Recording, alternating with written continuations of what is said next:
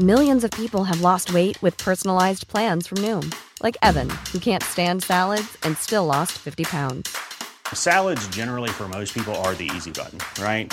For me, that wasn't an option. I never really was a salad guy. That's just not who I am. But Noom worked for me. Get your personalized plan today at Noom.com. Real Noom user compensated to provide their story.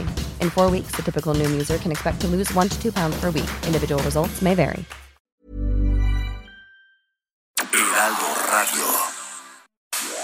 Inicia las noticias de la tarde con Jesús Martín Mendoza en Heraldo Radio.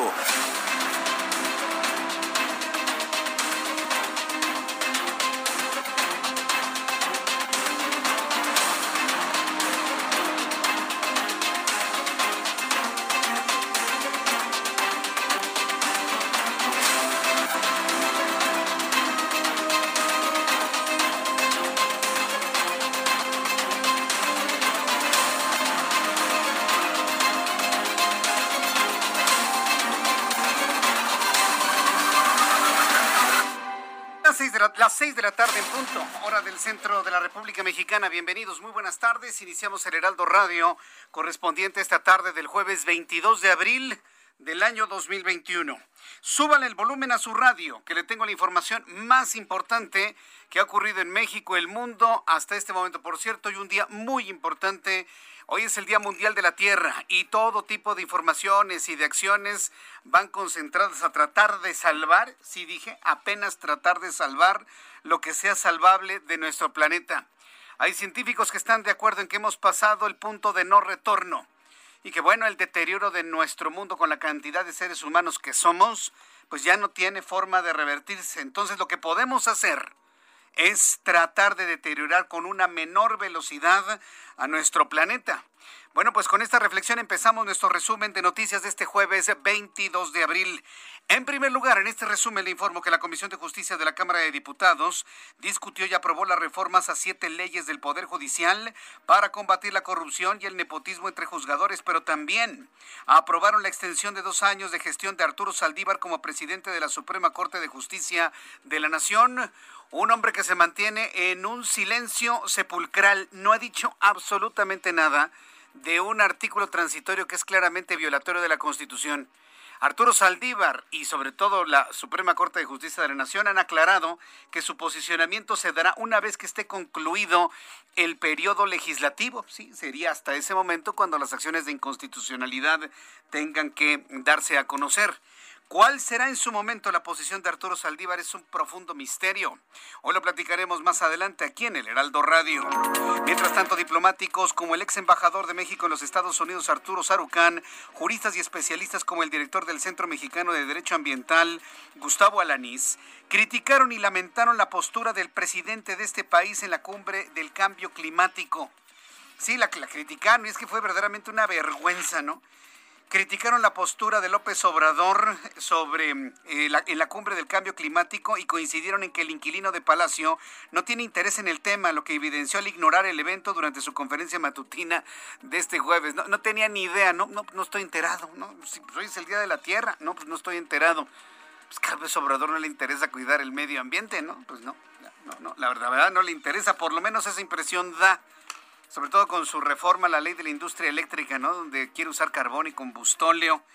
Es una verdadera pena. Todos los ambientalistas y defensores del medio ambiente, pues muy decepcionados de lo que hace, usted ya sabe quién. Mientras tanto, con 63 votos a favor, 45 en contra, 4 abstenciones, el Pleno del Senado de la República aprobó en lo general y en lo particular la reforma a la ley de hidrocarburos que busca combatir el comercio ilegal de combustible. Protección Civil del Estado de Morelos dio a conocer que cuatro personas con quemaduras de primer grado fue el saldo tras la explosión de una camioneta de pirotecnia que sería utilizada en un evento proselitista del PRD en el poblado de Cocoyoc, esto en el municipio de Yautepec, donde la candidata del Sol Azteca a la presidencia municipal, Araceli Bautista Paz, haría un recorrido. En el poblado de Cocoyoc, que está dentro de Yautepec, Ahí es donde explotó esta camioneta llena de pirotecnia. Le tendré los detalles más adelante aquí en el Heraldo Radio. La Comisión Ambiental de la Megalópolis informó este jueves que se mantienen las medidas de contingencia establecidas por la alta concentración de ozono para la zona metropolitana del Valle de México, por lo que aún están vigentes las restricciones vehiculares. También informo que debido al colapso de los servicios funerarios a consecuencia de la pandemia de COVID-19 en la India, las calles de la capital de Nueva Delhi y otras ciudades se han convertido en crematorios al aire libre. Escenas dantescas pilas de cuerpos de muertos siendo quemados en plena calle a consecuencia de esta enfermedad por un costo de hasta 100 dólares por cada uno de los restos, lo que ha causado indignación a nivel mundial. Tantos muertos en la India que los tienen que quemar en pilas de personas en plena calle porque están colapsados los servicios de eh, de inhumación, de incineración, en fin, todos los servicios funerarios están completamente colapsados. ¿En qué otra parte del mundo se le ocurra que podremos ver este tipo de escenas? Yo nomás le digo que lo piense. Mientras tanto, el Instituto Nacional de Migración rescató a un menor de 13 años de edad de nacionalidad hondureña en Piedras Negras, Coahuila. El menor presentaba síntomas de hipotermia y refirió que fue abandonado por un pollero en la isleta de Río Bravo cuando intentaba cruzar hacia los Estados Unidos. El Instituto Nacional de Migración agregó que el menor se encontraba en compañía de su hermano de 14, quien permaneció a la orilla del Río Bravo, pero del lado mexicano. Estas son las noticias que le tengo importantes el día de hoy, así que no se separe ni un solo minuto de El Heraldo Radio. Vamos con nuestros compañeros corresponsales en el país. Empiezo con Carlos Valenzuela, nuestro corresponsal en Sinaloa. Adelante, Carlos, ¿qué información nos tienes? Hola, ¿qué tal? Muy buenas tardes. Te saludo desde Culiacán, Sinaloa. Te comento que a partir del próximo lunes, la mayoría de las escuelas de educación básica, tanto públicas como privadas en Sinaloa, van a comenzar a operar pero como centros comunitarios de aprendizaje, que es una estrategia que fue diseñada para combatir el abandono escolar durante esta pandemia. El secretario de Educación Pública y Cultura, Juan Alfonso Mejía López, aclaró que esto no representa un regreso a las clases presenciales ni tampoco es la reapertura de las escuelas, sino que es una opción más para evitar que los niños dejen la escuela, reprueben o bien se regularicen de su aprendizaje para que ellos se van en, en algún rezago educativo en esos últimos 14 meses. Te comento que estos centros comunitarios van a trabajar con horarios que define cada plantel en base a las facilidades que tengan los maestros y los padres de familia para llevar a sus hijos. Algunos lo harán por la mañana y otros será por la tarde, pero como parte del protocolo sanitario, los alumnos van a estar únicamente hasta un máximo de dos horas y cada maestro tendrá a su cuidado un máximo de nueve niños dentro del aula, no más porque es parte del protocolo que se está estableciendo en esos centros comunitarios. Y todavía no se tiene un número exacto de cuántos planteles van a estar operando como centros comunitarios, pero de acuerdo con el funcionario estatal, adelantó que van a ser cientos porque lo que buscan es darle un acompañamiento a los alumnos que están en riesgo de abandonar la escuela y también porque muchos de ellos necesitan esa convivencia con los compañeros Correcto. y trabajar el, el, área socioemocional de ellos. Bien, estaremos muy atentos de lo que ocurra allá en eh, Sinaloa, eh, allá en Culiacán. Muchas gracias por esta información, Carlos. Que tengas muy buenas tardes. Muy buenas tardes. Hasta luego, que te vaya muy bien. Vamos hasta la ciudad de León, en Guanajuato, con Gabriela Montejano, nuestra corresponsal. ¿Qué información nos tienes en León? Hola, ¿qué tal? Muy buenas tardes. Pues en la reunión extraordinaria del Comité Estatal de Seguridad en Salud, se informó un acumulado de 41 casos de COVID-19 por diferentes variantes, entre ellos el primer caso de la variante brasileña. Además, un acumulado de 13 casos documentados de la variante californiana, dos de la variante de Inglaterra y 25 cepas más sin nomenclatura. Las diferentes variantes se han diagnosticado en municipios como Acámbaro, Guanajuato Capital, Irapuato, León, Moroleón, Pénjamo, Romita, Salamanca, San Felipe, Juventino Rosas y Villagrán. De estos 41 casos de nuevas variantes del COVID-19, se han reportado nueve fallecimientos, 29 más en mejoría, uno en estado grave y dos más sin datos. La directora estatal de epidemiología, Fátima Melchor Márquez, dijo que el caso de la variante brasileña se ubicó en el municipio de Valle de Santiago y pertenece a una de las nueve defunciones reportadas. Este es mi reporte desde Guanajuato. Muchas gracias por la información. Buenas tardes. Gracias, Gabriela Montejano, desde León. Son las seis de la tarde con nueve minutos. Vamos rápidamente con nuestros compañeros reporteros urbanos, periodistas especializados en información de ciudad. Javier Ruiz, ¿en qué parte de la ciudad nos informas? Adelante, Javier. Gracias, Jesús Martín. Exactamente en el Zócalo de la ciudad, Jesús Martín, donde se llevaba a cabo un performance de diferentes organizaciones, llevaron a cabo una lucha pues, justamente para significar pues el cambio climático. Ellos están exigiendo al gobierno federal pues que se utilicen energías pues limpias, eh, no quemar carbón, y es por ello que llevaron a cabo una lucha, una función de lucha en el ciudad del Zócalo de la ciudad. Justamente luchó Plantamán contra el cambio climático y es por ello que pues se generó importante pues eh, presencia de personas que llegaron a hacer pues también conciencia, dieron algunos eh, volantes para hacer conciencia principalmente pues no al uso de energías pues que no son limpias principalmente y pues a través del gobierno federal también pues que se eviten la, quema de combustibles de carbono no ha afectado la circulación sin embargo pues para esta hora ya el avance es lento para quien transita sobre la avenida 20 de noviembre llegando al primer cuadro de la capital el avance es lento, también tenemos constante cruce de peatones, sonado a ello, pues la luz roja del semáforo que se encuentra justamente a un costado de la calle de Seminario. No está de más, pues evitar este punto, utilizar el paseo de la reforma, es el de la mejor opción para quien desea llegar hacia los ejes 1 y 2 norte. De momento, Jesús Martín, el reporte que tenemos. Muchas gracias por esta información. Javier Ruiz. Estamos, atentos, hasta luego. Buenas gracias. Gerardo Galicia, ¿en qué parte de la ciudad te encuentras? Adelante, Gerardo en la zona del Aeropuerto Internacional de la Ciudad de México, Jesús Martín, y tenemos reporte importante para nuestros amigos que se dirigen a la terminal número uno. Si están dejando atrás el viaducto o el eje 3 Oriente sobre el circuito bicentenario, se van a topar con un avance muy lento hasta su entronque o cruce con Fray Servando Teresa de Mier y su continuación, la avenida 8 o General Francisco Morazán. El motivo, algún vehículo dejó caer una hoja de cristal y esta se hizo añicos. Tenemos la presencia ya de elementos de la Policía de Tránsito. Consiguieron palas, Jesús Martín, consiguieron algunas escobas y están barriendo todo este vidrio para evitar accidentes o algún percance con los automovilistas. Están llegando también elementos del heroico cuerpo de bomberos, así que tenemos reducción de carriles. Mientras laboran equipos de emergencia habrá que tomarlo en cuenta y ya una vez que dejan atrás esta zona donde tenemos muchos eh, cristales eh, completamente rotos, eh, van a poder avanzar sin mayor problema hacia Zaragoza o bien la terminal número uno del aeropuerto. Y por lo pronto, Jesús Martín, el reporte. Gracias por la información, Gerardo. Hasta luego. Hasta luego, que te vaya muy bien. Israel Lorenzana, adelante Israel, gusto en saludarte. Jesús Martín, muchísimas gracias. El gusto es mío esta tarde. Tengo información para nuestros amigos automovilistas que se desplazan a través de la avenida Ingeniero Eduardo Molina, procedentes del circuito interior y con dirección hacia la zona de San Lázaro.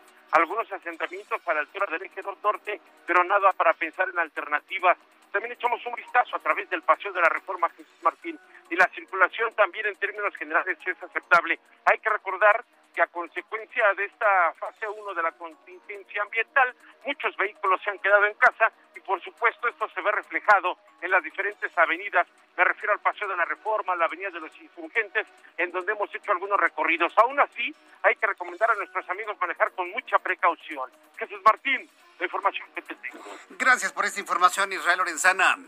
Hasta luego. Hasta luego, que te vaya muy bien. Seis de la tarde con 12 minutos. Vamos a escuchar lo que sucedió un día como el 22 de abril. Hoy es Día Mundial de la Tierra. En México, el mundo y la historia. Adelante, Abraham.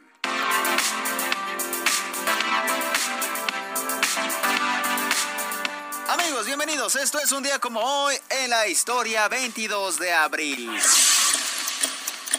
1519, Hernán Cortés funda la Villa Rica de Veracruz, el primer asentamiento europeo en nuestro país. 1854, muere el general Nicolás Bravo, un héroe de la independencia de México.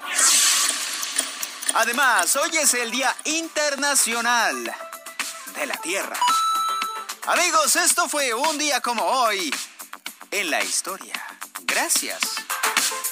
Ya son las 6 de la tarde con 13 minutos, hora del centro de la República Mexicana. Rápidamente le informo cómo vamos a andar en pronóstico del tiempo para las próximas horas. El Servicio Meteorológico Nacional informa sobre las condiciones meteorológicas que habrán de prevalecer en las próximas horas.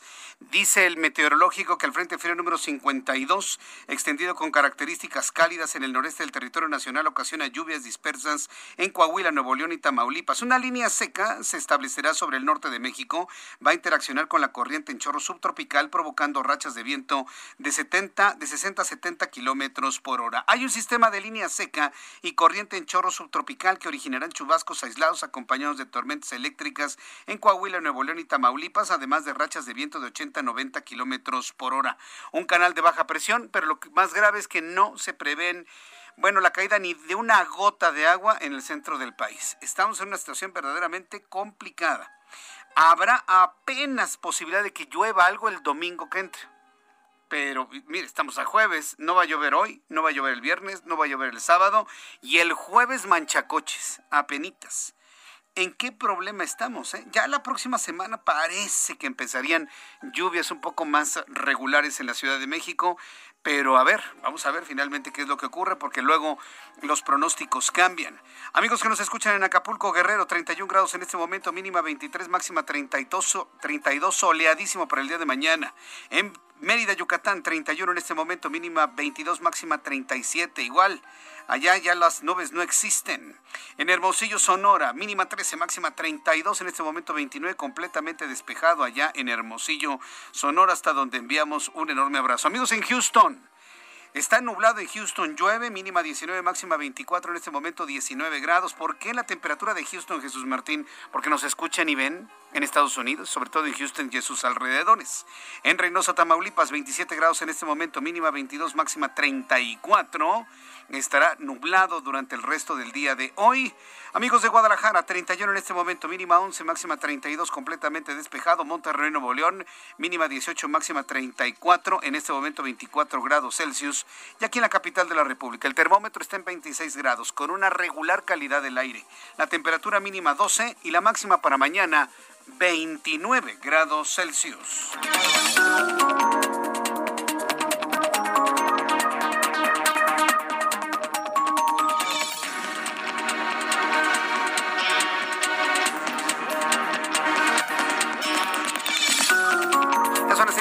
Con 16 minutos hora del centro de la República Mexicana. Pues nos vamos rápido con toda la información porque hoy le tengo una gran cantidad de información. Fíjese que el diputado Porfirio Muñoz Ledo pidió al presidente de la Suprema Corte de Justicia de la Nación, Arturo Saldívar, no guardar silencio frente a una violación patética de la Constitución con la ampliación de su mandato por dos años más.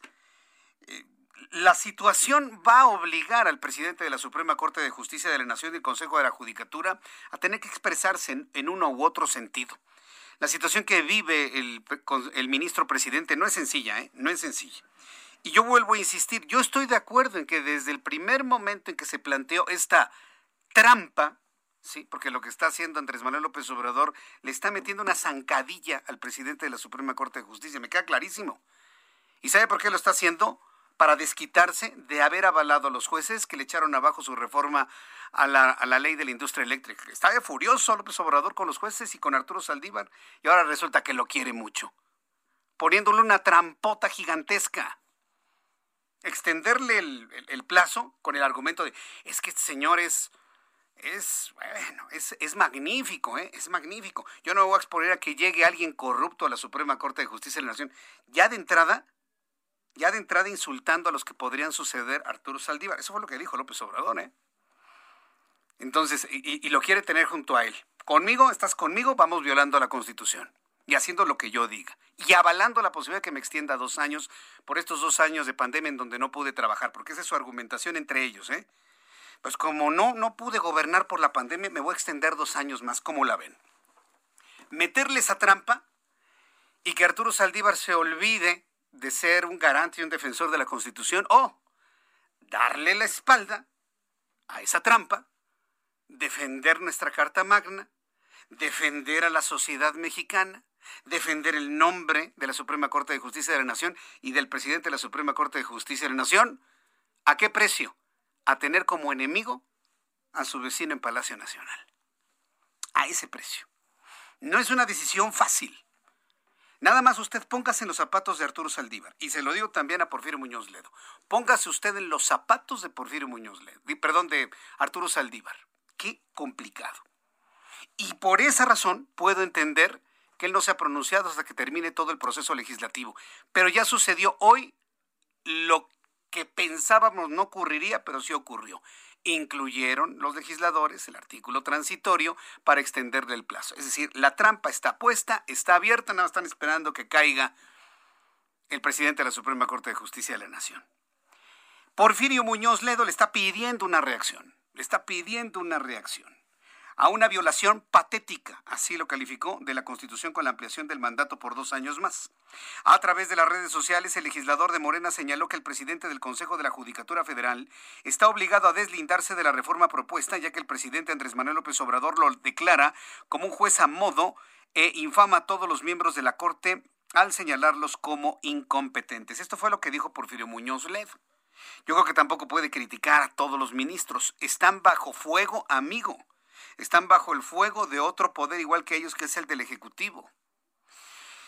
¿Y qué es lo que hemos aprendido durante este tiempo? Que tiene que terminarse el periodo legislativo para que entonces se promuevan las acciones de inconstitucionalidad. Igualito que lo que pasó en, en Baja California, ¿se acuerda? Con Jaime Bonilla.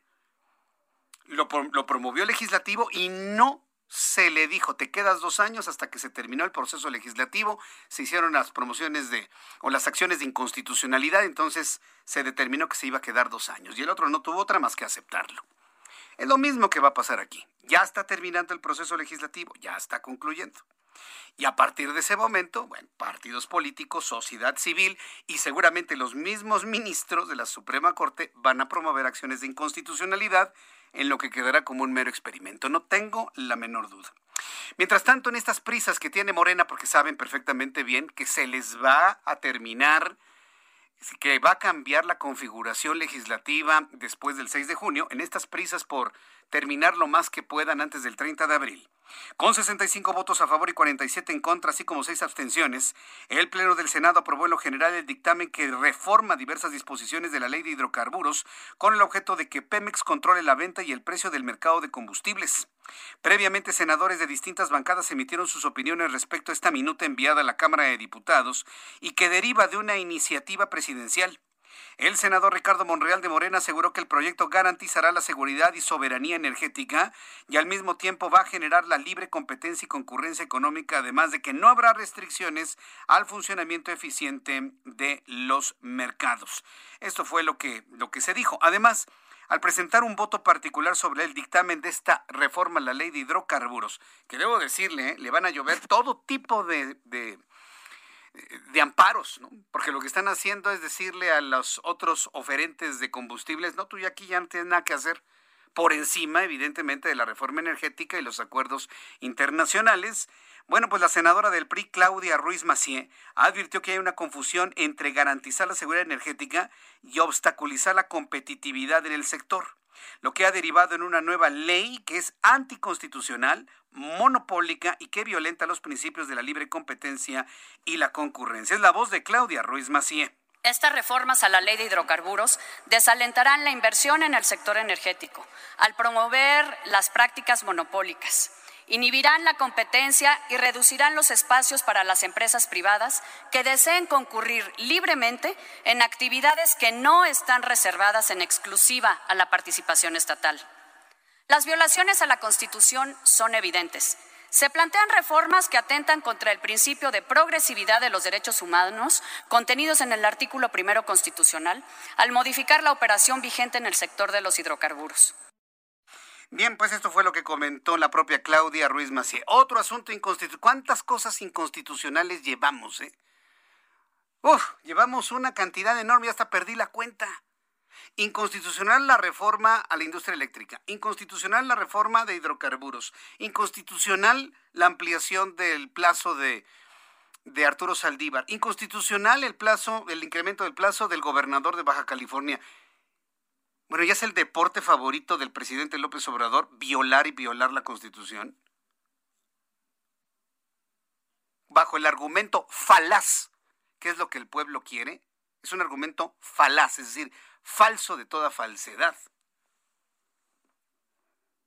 Ellos prometieron guardar y hacer guardar la Constitución y se lo dije el otro día, la guardan pero en un cajón para no verla, para no escucharla, para no atenderla. Y esto nos lleva al enorme peligro en este país.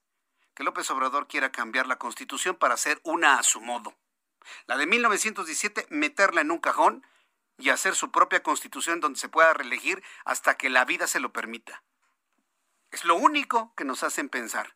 Y a través de las redes sociales se está advirtiendo de ese tremendo y enorme riesgo. Es que si, el pueblo me lo pide, extenderé mi mandato, ni siquiera reelección, extenderé mi mandato. De ahí la peligrosidad de aceptar algo como lo de Arturo Saldívar. Yo la verdad lamento la situación de Arturo Saldívar y lo entiendo. Yo no le voy a recriminar, nadie le podría recriminar que no se haya pronunciado sobre el asunto. Está esperando que termine el tiempo legislativo para emprender acciones de inconstitucionalidad. Muy complicado. Estar con el presidente o tenerlo de enemigo. ¿Usted qué haría? ¿Usted qué haría? Estar con él implica violar la materia para la cual él ha trabajado toda su vida. Defender esa materia es aventarse de enemigo al presidente del Ejecutivo. ¿Usted qué haría? Nada más dígamelo. Le invito para que me escriba a través de mi cuenta de YouTube, Jesús Martín MX en YouTube y en, en, Twitter, arroba Jesús Martín MX. Voy a los anuncios y regresamos enseguida con más noticias. Escuchas a Jesús Martín Mendoza con las noticias de la tarde por Heraldo Radio, una estación de Heraldo Media Group. Heraldo Radio.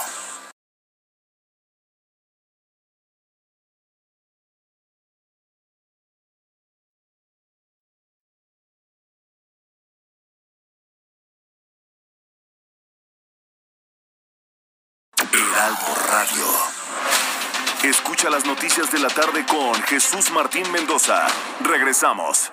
Amigos del Heraldo Radio, qué gusto saludarlos. Estamos aquí en su programa favorito y bueno, más alegría me da presentar un método que realmente nos va a ayudar a leer dos mil palabras por minuto. Y Carolina Morelos, directora de Avance, que está aquí conmigo, me vas a, a corregir si dije la verdad o no. ¿Cómo estás? Me da alegría verte. Claro que sí, Mónica. También me da mucha alegría saludarte a ti y a todas las personas que nos están escuchando en estos momentos. No hay nada que corregir. Son dos mil palabras por minuto con comprensión y retención total de lo leído. Y esto es el método que tiene Avance. Así es. Avance es el, es el único sistema de lectura avanzada que te lo garantiza. ¿Por qué? Porque manejamos bases sólidas, trabajamos programación neurolingüística, trabajamos los canales de aprendizaje y trabajamos mnemotecnias. O sea, no solo vas a comprender y a retener, sino que te vamos a enseñar a que desarrolles mapas mentales, mapas conceptuales, agilidad mental, pensamiento lateral, pensamiento crítico. Es un sistema maravilloso, Mónica, que lo pueden poner a funcionar en todo, en español, en matemáticas, en inglés, en cualquier tipo de materia. Claro que sí, porque la base es la comprensión lectora. Si tienes buena comprensión, no sufres. ¿Cuántas veces hemos visto a los niños que terminan de y mamá, no comprendí. o para la mamá ve que se prepara toda la noche estudiando y al otro día no le va tan bien en el examen. Y dice, ¿por pero si ya estudiaste, ¿por qué? No entendí nada. No entendí, mamá, me bloqueé. Sí. precisamente, ¿qué hace el sistema? Quitar esos bloqueos ah. mentales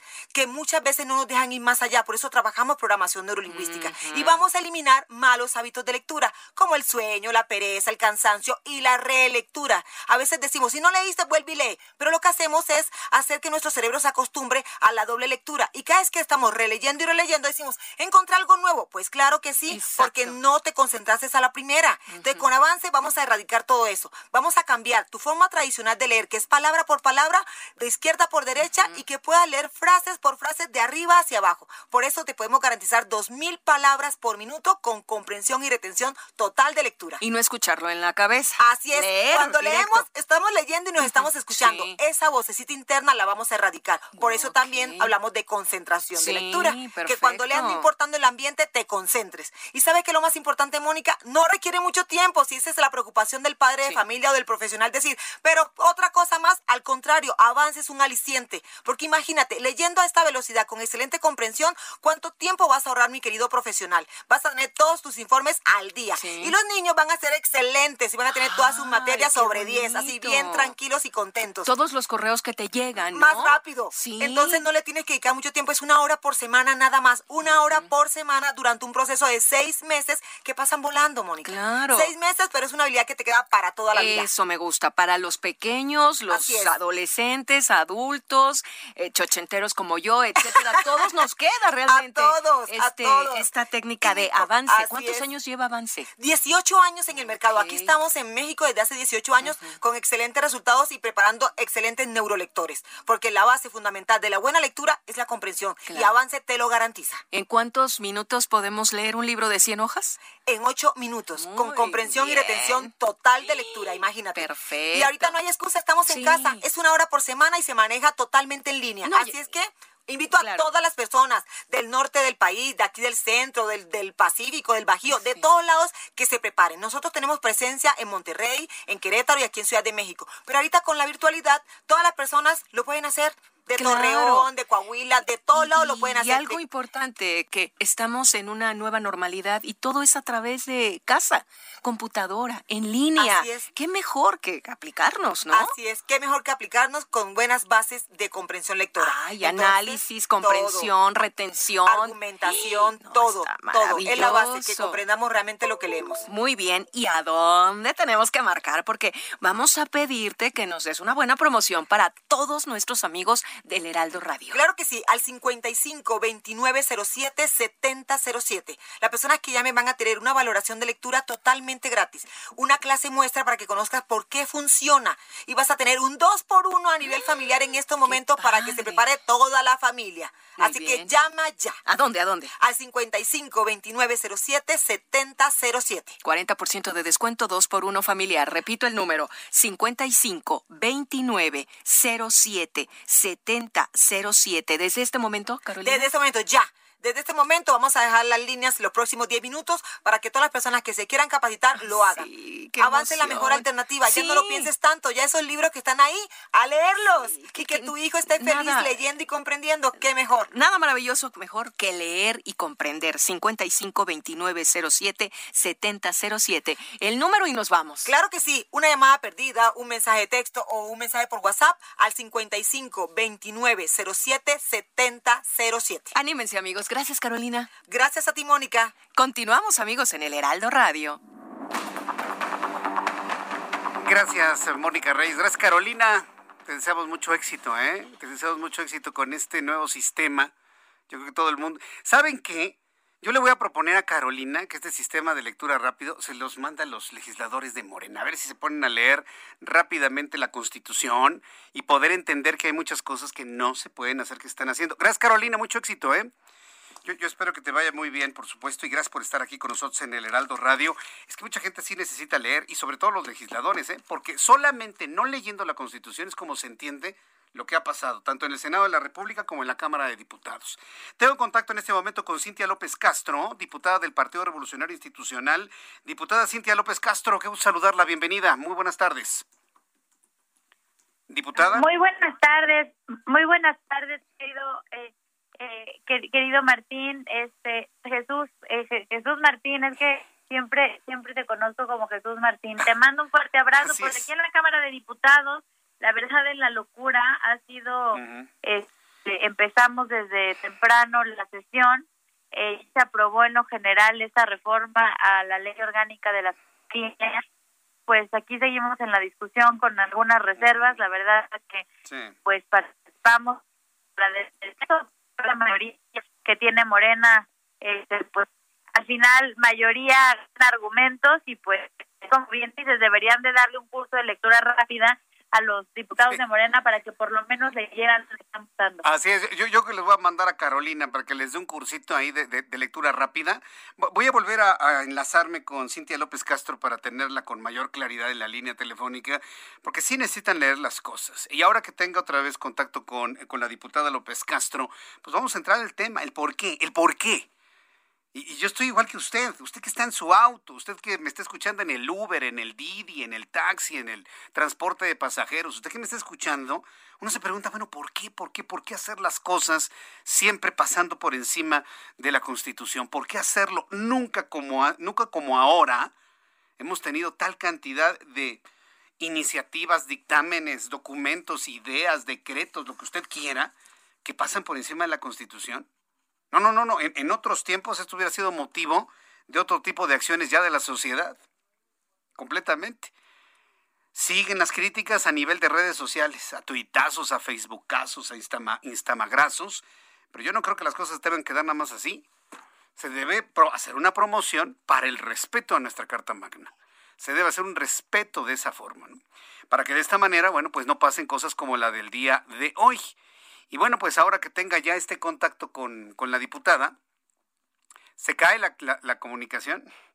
Pues preguntarle finalmente qué fue lo que ocurrió. Yo en lo personal creía que no transitaba el artículo transitorio. Yo en lo personal creía que no transitaba el artículo transitorio.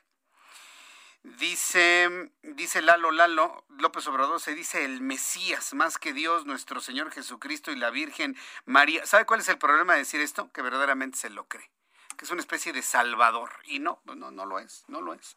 Es tan igual o tan peor como, como otros gobiernos. Sinceramente, igual que decirlo como es finalmente. ¿no? ¿Que tiene una buena intención? Posiblemente sí pero no se puede hacer con una acumulación del poder tal y como se está, se está haciendo. Así que bueno, pues estaremos en comunicación unos instantes más con la diputada Cintia López Castro, un poco más adelante aquí en el Heraldo Radio. Bueno, para redondear el tema de la ley de hidrocarburos, ya habíamos escuchado a la diputada Claudia Ruiz Macié, que simple y sencillamente comentó que era completamente anticonstitucional. Quien la defendió fue Ricardo Monreal, coordinador de Morena y presidente de la Junta de Coordinación Política del Senado de la República, quien defendió la aprobación de la ley de hidrocarburos y aseguró que su objetivo es garantizar la seguridad y la soberanía energética. Mire, lo único que garantiza, ya está, lo único que garantiza es la creación de un nuevo monopolio. Vamos al asunto de las reformas a esta ley orgánica del Poder Judicial. Diputada Cintia López Castro, ¿ya me escucha bien? Te escucho perfecto, Jesús. Bueno, correcto. Yo sinceramente creí que este artículo transitorio que extiende el periodo de Arturo Saldívar, ustedes en la Cámara de Diputados lo iban a sacar, porque no, hay, no hay forma de justificar una clara violación a la Constitución Política de los Estados Unidos mexicanos. ¿Por qué logra pasar un artículo que es claramente violatorio de la Constitución, diputada? Bueno, pues la verdad es una locura, es una reforma eh, que, como usted dice, es absolutamente anticonstitucional, viola cualquier principio de derecho. Y bueno, este artículo, artículo transitorio logra modificar lo que dice la Constitución, vulnera por completo el práctico, la también la viola el principio de constitucionalidad, principios generales del derecho como la no retroactividad y que puede hacerse a medida de una persona, Jesús, me parece absolutamente inadmisible. Ser una ley con nombre y apellido es algo que nunca ha permitido, que siempre ha sido penado, siempre ha sido criticado, y a mí la respuesta sí que dando, dando. Y años más Diputada Cintia, fíjese que no, no, no podemos este, tener la comunicación clara, porque se, entrecorta mucho por donde usted se encuentra. ¿Me escucha? Ahí me escuchas mejor, Jesús, es que estoy aquí en el salón de plenos, pero ¿ahí me escuchas? Sí, ahí está mejor. Si se acerca ah. más a la bocina es posible que la pueda escuchar mejor. Ya me, salí, aquí estoy, perdón. Ah, ahí está mucho mejor. Bueno, entonces, este, estamos hablando de un mayoriteo. Te decía, te decía, Jesús, claro, dando. Y lo que el punto es, hay que saber ¿por qué se dieron y qué negociaron? Porque si fue dando, dando, yo te doy presidente de la República dos años al presidente del Corte, pues ¿qué le va a tener que dar el presidente de la Corte al presidente de la República? Pues eh, yo, yo lo que siento es que es una trampa esto, finalmente. ¿Estás conmigo o estás contra mí al presidente de la Suprema Corte? Que en su momento, su presidente de la Suprema Corte, pues con sus jueces le tiraron la reforma de la ley a la industria eléctrica. Y, no puedo creer que ahora lo quiera muchísimo. Es decir, desde su punto de vista, diputado, y de los diputados que pertenecen a su bancada, ¿en qué situación se encuentra Arturo Saldívar, el presidente de la Suprema Corte de Justicia de la Nación? Bueno, el primero, como dices, es eh, inadmisible que se esté haciendo esto y por otra parte, ¿en qué situación? A ver, él no lo debe de aceptar. Él es presidente de la Suprema Corte de Justicia. No hay manera que pueda violar la ley él a su beneficio. Acuérdense del debate cuando fue los dos años que quería para el gobernador de Baja California.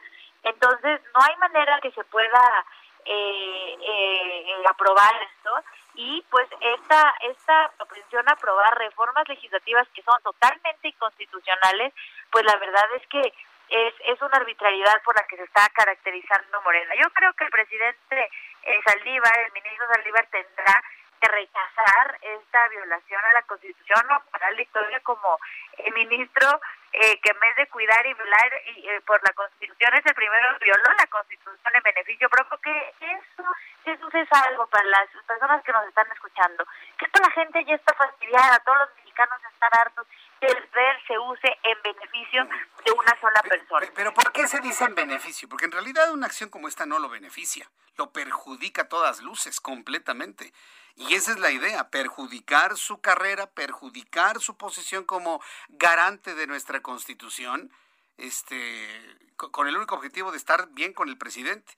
Defender la constitución, rechazar esta inconstitucionalidad, se echaría de enemigo a ya sabe usted quién.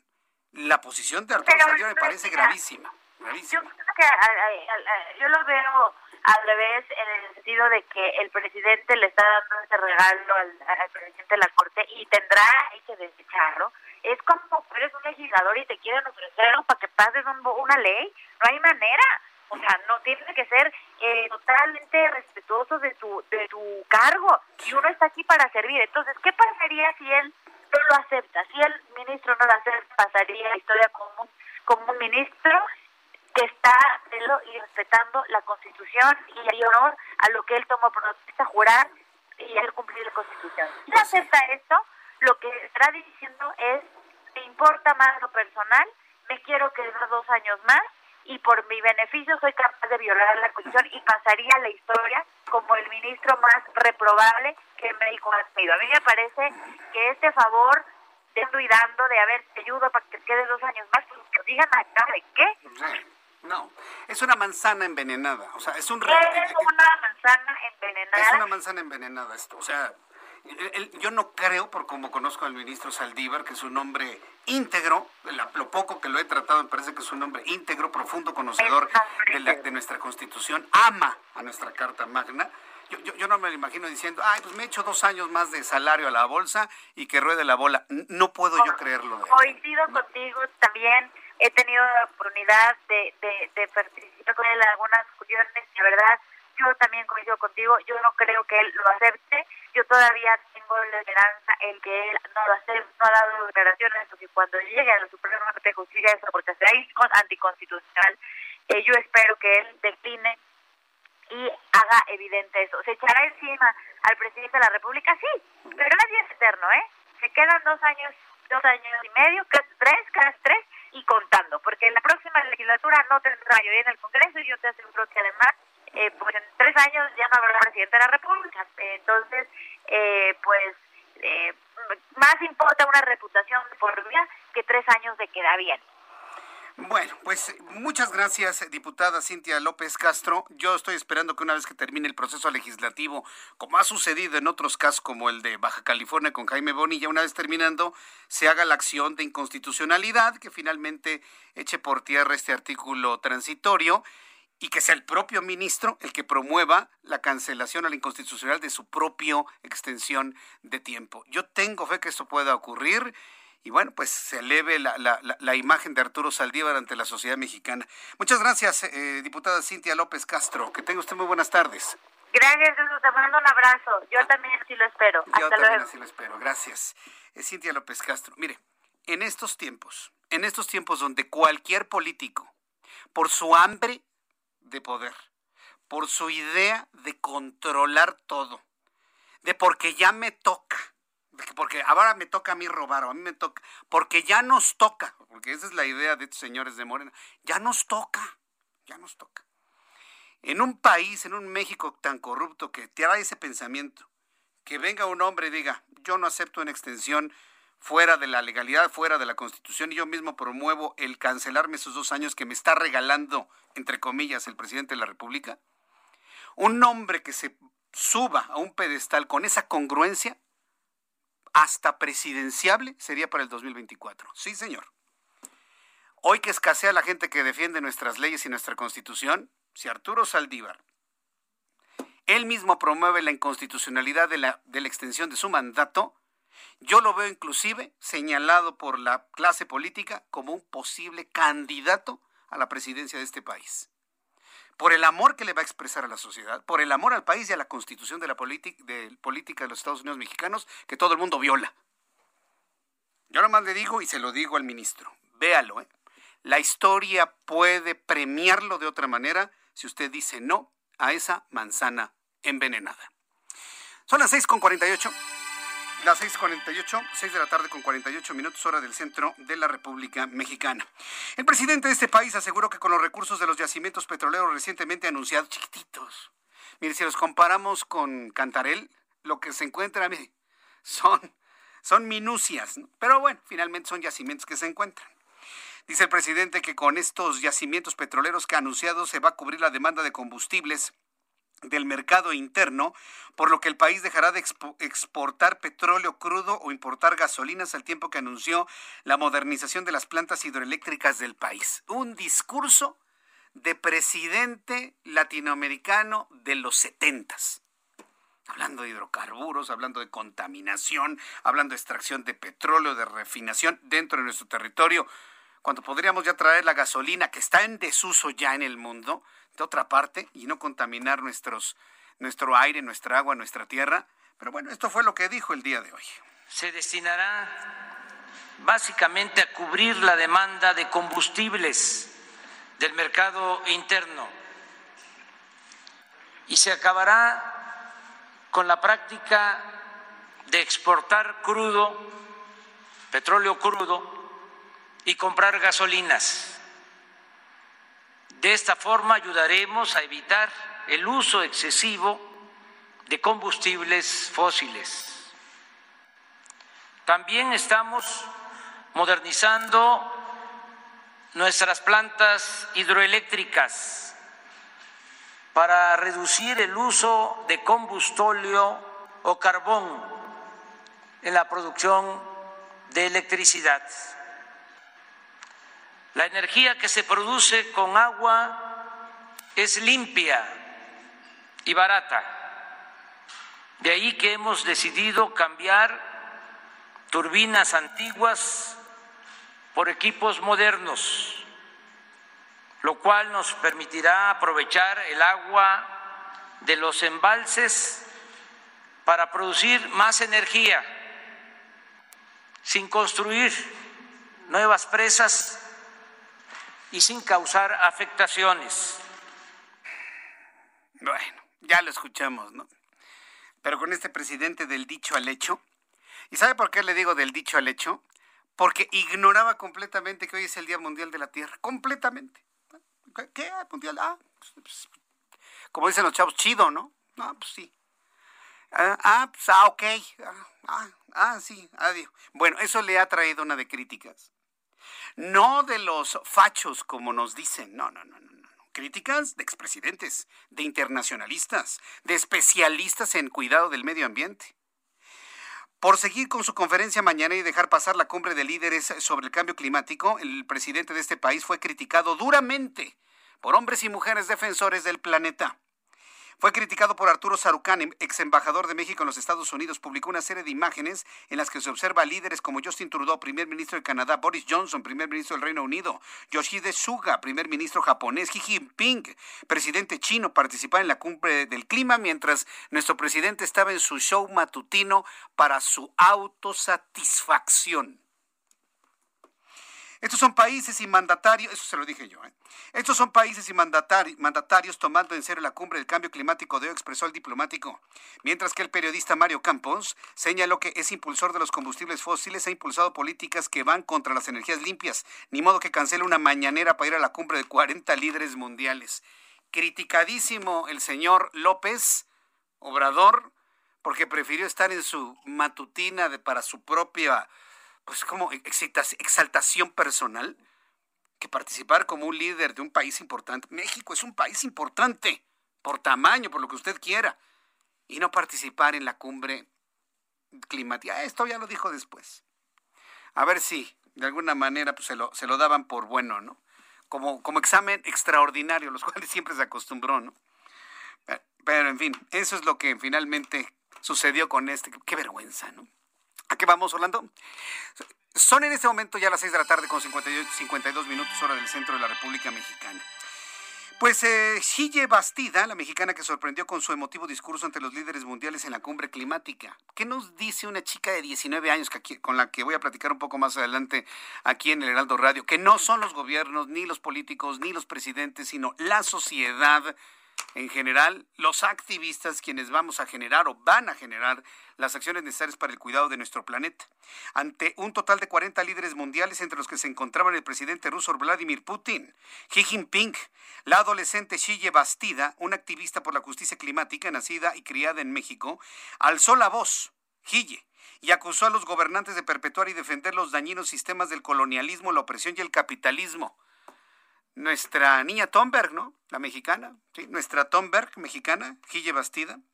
Además les pidió aceptar que la era de los combustibles fósiles ya terminó. Uy, que no te oiga el presidente, Gille. Y cuando platiquen, que no te oiga, porque él vive en los setentas, en la fiebre del petróleo. ¿eh? No, que no te oiga, porque se le cae, ¿no? Y es que el momento de emprender una transición global hacia las energías renovables, todos estamos de acuerdo en ello. Su intervención se convirtió en uno de los momentos más emotivos de la cita. El mundo aplaudió el coraje de la mexicana, su madurez, su oratoria. Pero ¿quién es esta activista mexicana que se atrevió a regañar a los dirigentes más poderosos del planeta, recordándonos a Greta Thunberg? Ahora los niños y los jóvenes son los que salen a la defensa del planeta.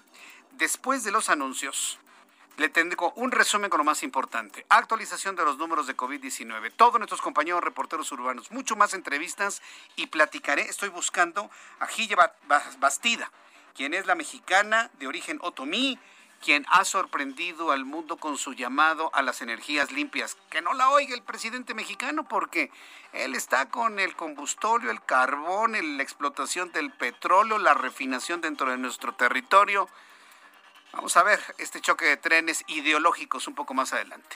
Le invito para que me escriba a través de mi cuenta de Twitter, arroba Jesús Martín MX, y a través de nuestro canal de YouTube, en el canal Jesús Martín MX. Escuchas a Jesús Martín Mendoza con las noticias de la tarde por Heraldo Radio, una estación de Heraldo Media Group.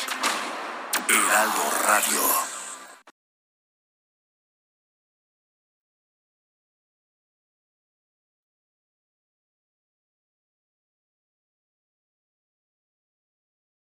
La HCL se comparte, se ve y ahora también se escucha. Escucha las noticias de la tarde con Jesús Martín Mendoza. Regresamos.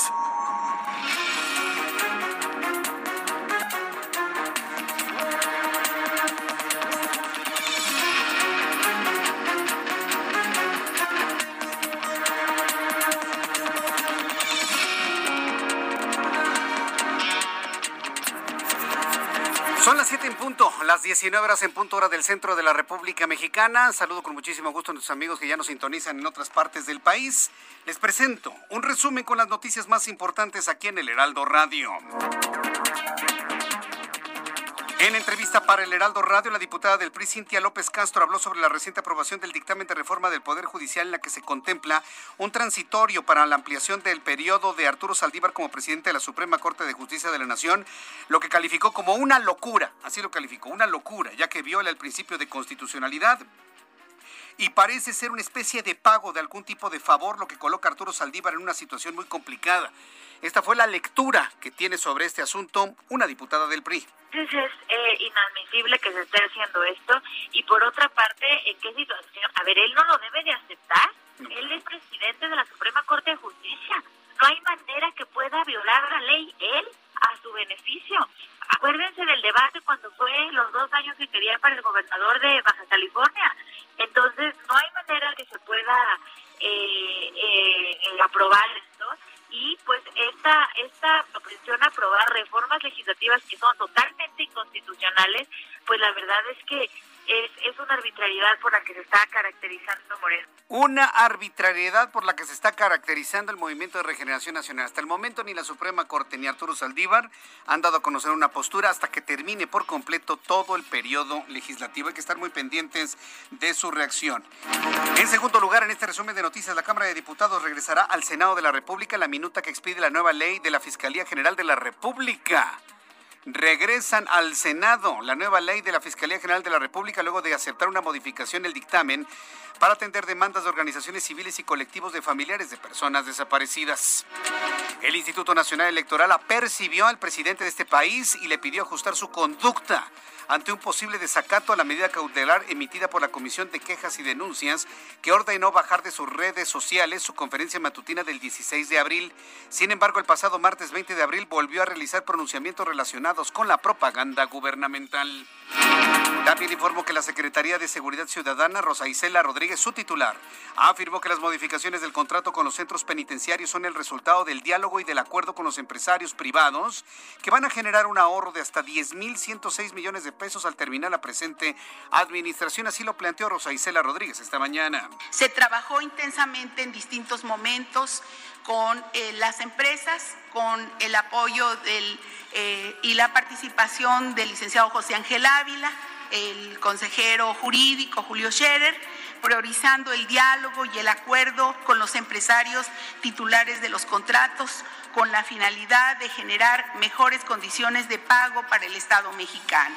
Al término de la administración se generará un ahorro de 10.106 millones de pesos en estos cuatro años. El exgobernador de Puebla, Mario Marín Torres, interpuso un nuevo amparo con el cual pretende que se le conceda la libertad bajo caución en el proceso penal que se le sigue por el presunto delito de tortura en agravio de la señora Lidia Cacho.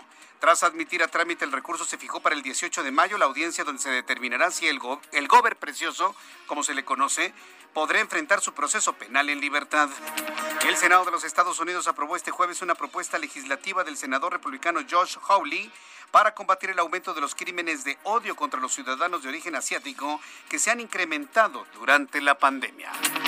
Estas son las noticias en resumen. Le invito para que siga con nosotros. Le saluda Jesús Martín Mendoza.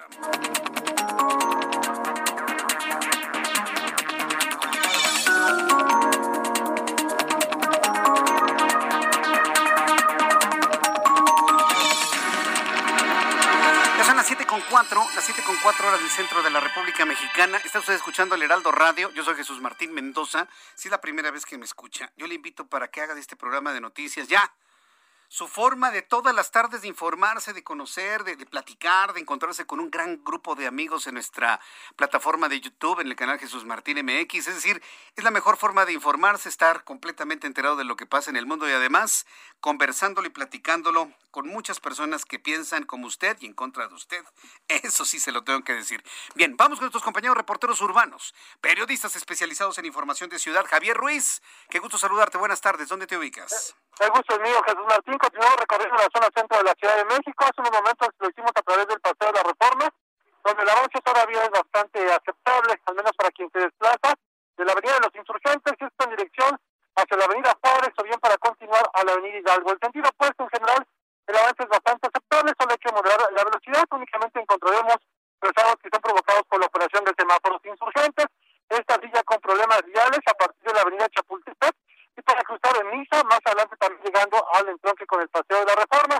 El sentido opuesto, algunos rezagos principalmente llegando a Chapultepec y más adelante también al entronque con el eje 3 sur, la avenida Baja California y tenemos a la vista el viaducto Miguel Alemán, el avance ya prácticamente a vuelta de ruedas desde la zona de la avenida Revolución y en dirección hacia la calzada de Clelton, no deja de ser mejor opción el eje 4 sur, el avance es mucho más aceptable. De momento, Jesús Martín, el reporte que tenemos. Correcto, gracias por la información, Javier Ruiz. Estamos atentos, buenas tardes. Vamos con Gerardo Galicia, lo tenemos ya listo en la línea telefónica. ¿En dónde te ubicas, Gerardo, y qué has encontrado en esta última hora? Ya llegamos a la zona poniente de la capital Jesús Martín y hemos encontrado por lo menos un avance aceptable en el Paseo de la Reforma. Lo hemos recorrido ya desde el circuito bicentenario hasta casi su cruce con la Avenida de los Insurgentes. De lo más complicado justo llegando a la columna del Ángel de la Independencia. Es eh, rezago debido a la operación de semáforos, realmente nada para buscar alguna alternativa. Está avanzando de momento bastante bien el paseo de la reforma en ambos sentidos. Solo hay que tener precaución por el cruce constante de muchas personas. Si van a utilizar Avenida Chapultepec, se van a topar con similares condiciones. Todavía entre insurgentes y el circuito interior se avanza de manera aceptable y tenemos, eh, eh, tuvimos tiempo de recorrer el eje 3 poniente del circuito interior hacia la avenida Chapultepec, pasando por reforma. En general también tenemos un desplazamiento constante, toda vez que tenemos la presencia de elementos de tránsito de la Policía Capitalina agilizando la circulación. Y por lo pronto, el reporte. Muchas gracias por la información, Gerardo. Hasta luego. Hasta luego, que te vaya muy bien. Israel Lorenzana, bienvenido nuevamente. ¿Dónde te encuentras? Jesús Martín, muchísimas gracias. Nuestros amigos nos pueden ubicar en estos momentos a través del circuito interior a la altura de la raza. Aquí hemos hecho un recorrido prácticamente desde Marina Nacional hasta este punto la circulación se presenta en términos generales aceptable. Algunos asentamientos en los carriles laterales, pero nada para pensar en abandonar esta arteria. Si requieren de alguna alternativa, el eje 3 Norte, con sus diferentes nombres, puede ser una buena opción para nuestros amigos van con dirección hacia Vallejo o los que siguen su marcha hacia la avenida de los insurgentes. El sentido opuesto, la circulación también fluye a buena velocidad. Aquí sí hemos ubicado ya algunos asentamientos, carga vehicular con dirección hacia la avenida Revolución. No hay que perder la calma, superando Benjamín Franklin, la circulación mejora, esto con dirección hacia Viaducto o más allá, hacia Barranca del Muerto. Jesús Martín, la información que te tengo. Muchas gracias por esta información, Israel Lorenzana.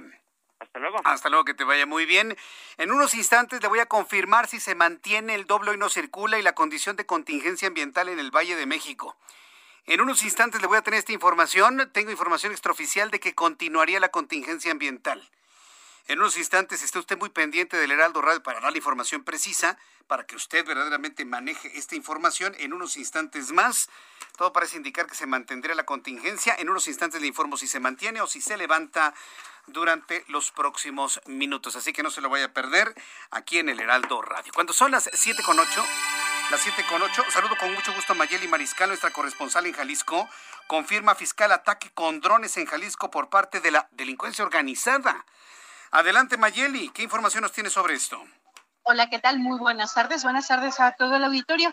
Pues luego de las declaraciones del secretario de Defensa, Luis Crescencio Sandoval, en donde hablaba de estos ataques con drones, eh, sobre todo el más reciente que sucedió en Michoacán, y también eh, pues comentó que otros ataques que se han registrado de este tipo eh, son en Guanajuato y en Jalisco. El día de hoy, en rueda de prensa, el fiscal Gerardo Octavio Solís Gómez confirmó que sí han habido ataques o ha habido un ataque en eh, territorio jalisciense. Sin embargo, lo calificó como un caso aislado. Esto dijo eh, sucedió al interior del estado y pues lo calificó también como un tema complejo eh, debido a que pues avanza la tecnología y también los cárteles pues adquieren este tipo de artefactos, sobre todo que pueden comprar también pues pues explosivos y no dijo en qué territorio fue, es decir, en qué municipio del interior del estado sucedió este caso. Sin embargo, dijo que pues sí se localizaron algunos vestigios y datos de prueba que presumen el uso de este tipo de tecnologías. Se está colaborando eh, con la vigilancia, pues por supuesto con la Guardia Nacional, eh, con la propia eh, Sedena y pues con algunos otros, pues también que se encargan de resguardar la seguridad tanto del gobierno federal como estatal y pues se encuentran investigando este ataque fue eh, por lo pronto lo que confirmó Gerardo Octavio Solís Gómez, repito, en rueda de prensa el día de hoy. Correcto, Mayeli. Muchas gracias por la información desde Jalisco. Excelente tarde para todos. Hasta luego, que te vaya muy bien. Gracias, Mayeli Mariscal. Estoy confirmando que la CAME, que la Comisión Ambiental de la Megalópolis, está informando en su más reciente boletín de las 3 de la tarde, el número 12 de este año 2021, que se mantienen las medidas establecidas por altas concentraciones de ozono en la zona metropolitana del Valle de México.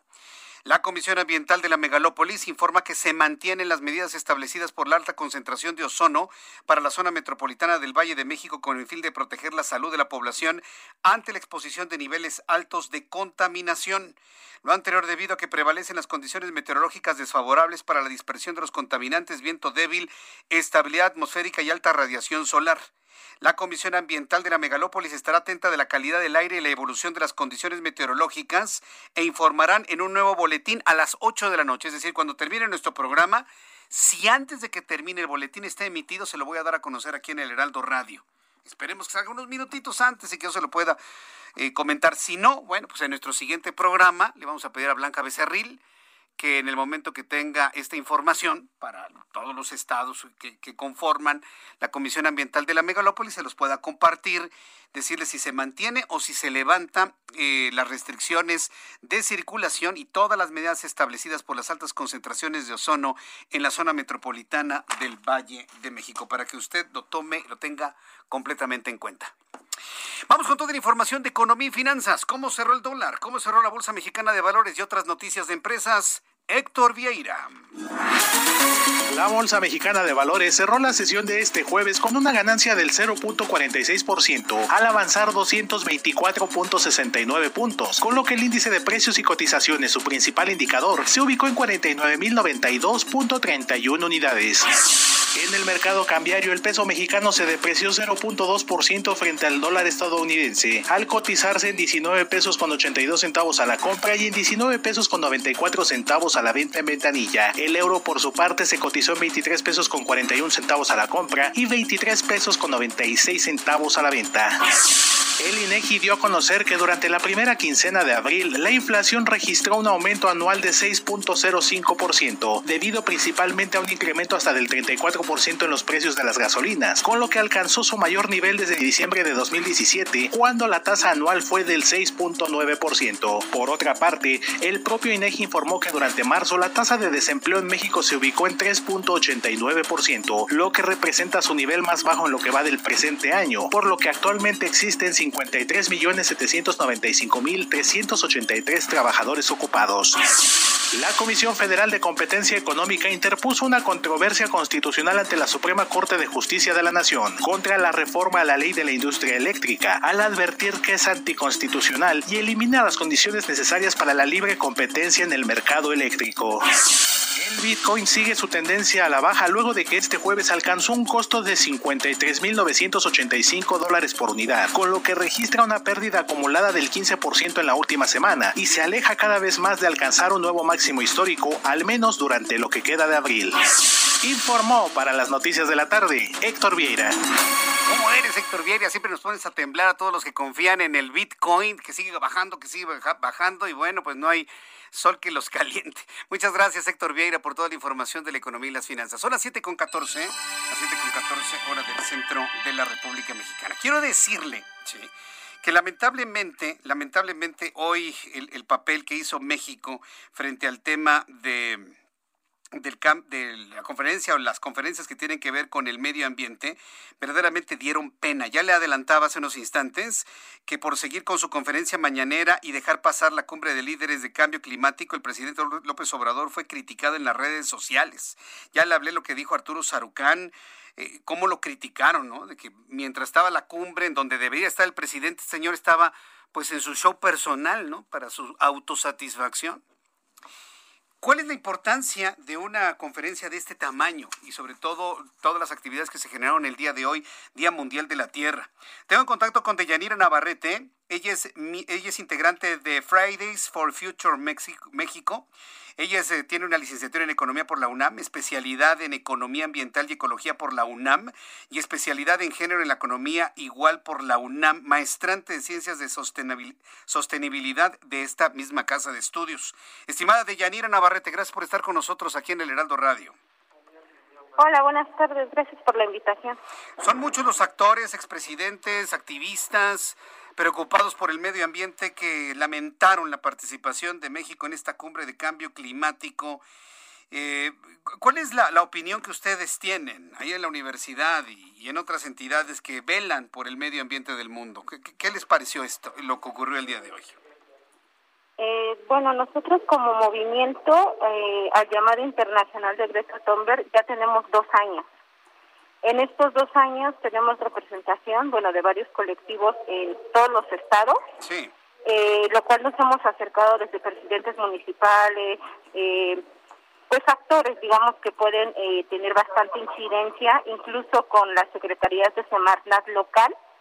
Y también se nos abrió la oportunidad de trabajar en las mesas sectoriales con el anterior presidente de la Semarnat. Nosotros tuvimos ya dos años de trabajo, de información, eh, de mesas, ¿no? De acercarnos a muchísima gente, a las comunidades afectadas, a todas, eh, digamos, las personas interesadas en proponer a este gobierno un cambio, sobre todo en política ambiental y de cambio climático, y lo cual, eh, pues, ninguna de nuestras propuestas han sido retomadas cuando supimos cuáles iban a ser las propuestas que hoy va a llevar el presidente a la cumbre Biden eh, no nos sorprendió. Eh, son, consideramos que propuestas realmente muy improvisadas y falta muchísimo fundamento real para conservación, preservación o incluso disminuir los gases de efecto invernadero que son los responsables del cambio climático. Eh, ¿Vieron ustedes entonces ustedes propuestas improvisadas, es decir, sacados de la manga, nada más para cumplir con la participación del día de hoy? Eh, sí, claro. Eh, o sea, son propuestas también muy vinculadas a, a los, digamos que a estas propuestas de proyectos y de desarrollo que ya tiene en su agenda el presidente y que se contraponen con lo que se ha firmado de México en los acuerdos de París.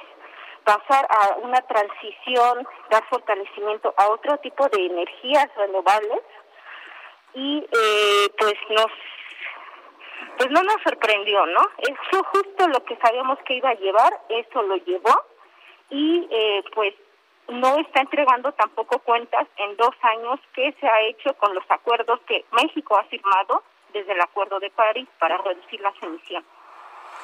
Vaya, pues esto es preocupante, porque estamos hablando del gobierno de México, del presidente mexicano, un país que habíamos avanzado, usted no me va a dejar mentir, de Yanira Navarrete, habíamos avanzado mucho, si no de alguna manera en la, disminución de gases de efecto invernadero y sobre todo la adhesión que tuvimos de llegar al, al 50 con un 50% menos de, de producción de dióxido de carbono, algo habíamos avanzado y todo eso está perdido. Somos un país que está promoviendo carbón y combustóleo para generación de energía eléctrica, al menos en principio en una reforma que todavía no ve la luz, pero que vaya, es la convicción del actual gobierno. ¿Qué podemos hacer con lo que tenemos desde su punto de vista?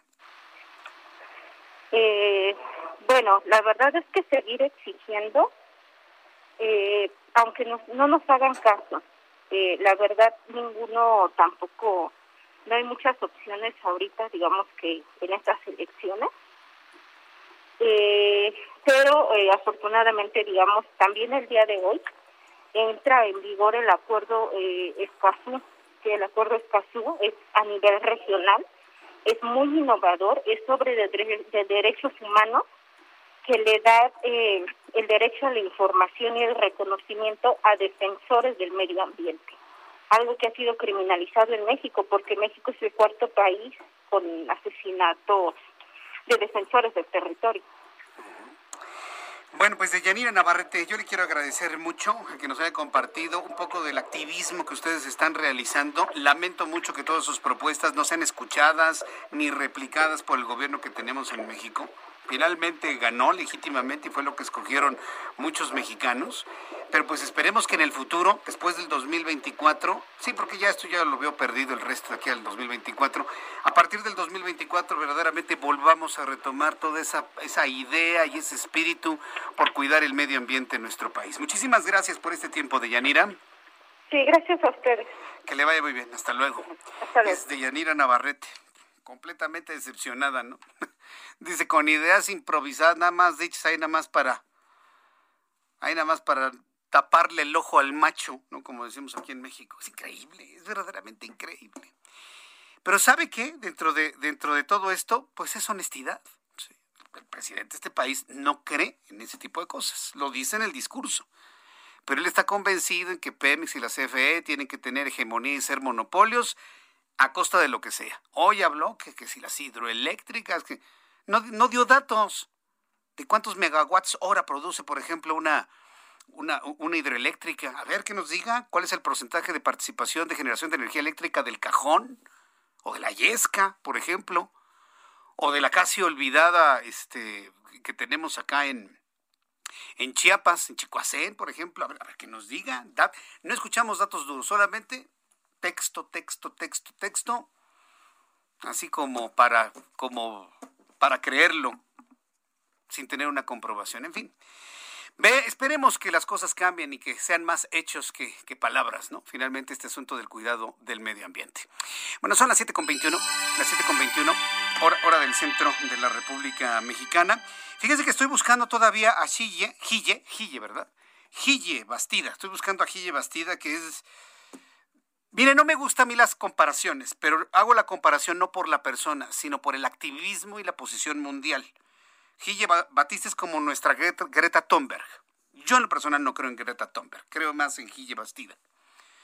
Eh, ¿Por qué? Porque es una muchacha, porque es muy joven, porque es la nueva generación, porque va a ser la generación que les va a tocar mucho menos que lo que nos ha tocado usted y a mí en cuanto a medio ambiente, verde, árboles, agua, aire limpio y tierra. Les va a tocar mucho menos y que bueno, pues están lanzando la voz para que todos, no nada más los gobiernos, porque es un asunto de todos, cuidemos el medio ambiente. Así que en unos instantes, ojalá podamos tener algo de comunicación con ella un poco más adelante aquí en el Heraldo Radio.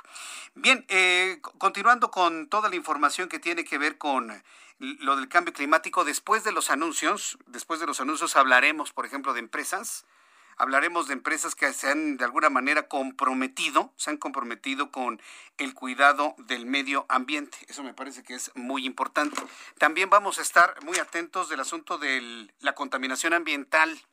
Ya que estamos hablando del medio ambiente, Recuerde que se llegaron a 161 puntos de contaminación por ozono ayer en el Valle de México, por lo cual tenemos doble hoy no circula a las 8 de la noche se va a informar si continúa el doble o no circula para mañana viernes.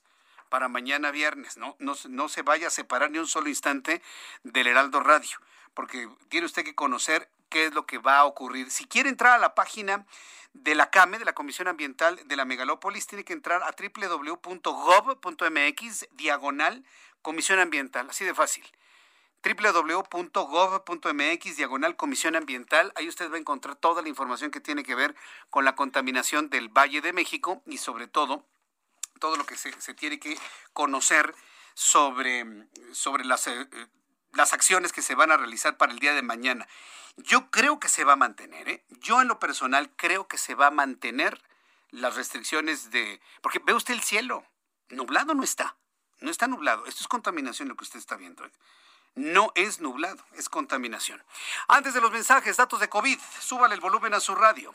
Hace unos instantes la Secretaría de Salud informó sobre 498 muertes más por COVID-19, con lo que suman 214.095 mexicanos muertos. Número de personas contagiadas con el COVID-19, 3.708 casos confirmados, para un total de 2.319.519. Índice de letalidad en México, 9.2% no se puede bajar el índice de letalidad de COVID-19 en nuestro país. Después de los anuncios le tengo más información, le tengo también qué es lo que ha sucedido con las vacunas, la llegada de las de Cancino, las dosis que llegaron esta mañana, la aplicación para los maestros. Uf, tenemos mucho más aquí en el Heraldo Radio. Le invito para que me escriba a través de YouTube Jesús Martín MX. Escuchas a Jesús Martín Mendoza con las noticias de la tarde por Heraldo Radio, una estación de Heraldo Media Group. Heraldo Radio. La HCL se comparte, se ve y ahora también se escucha.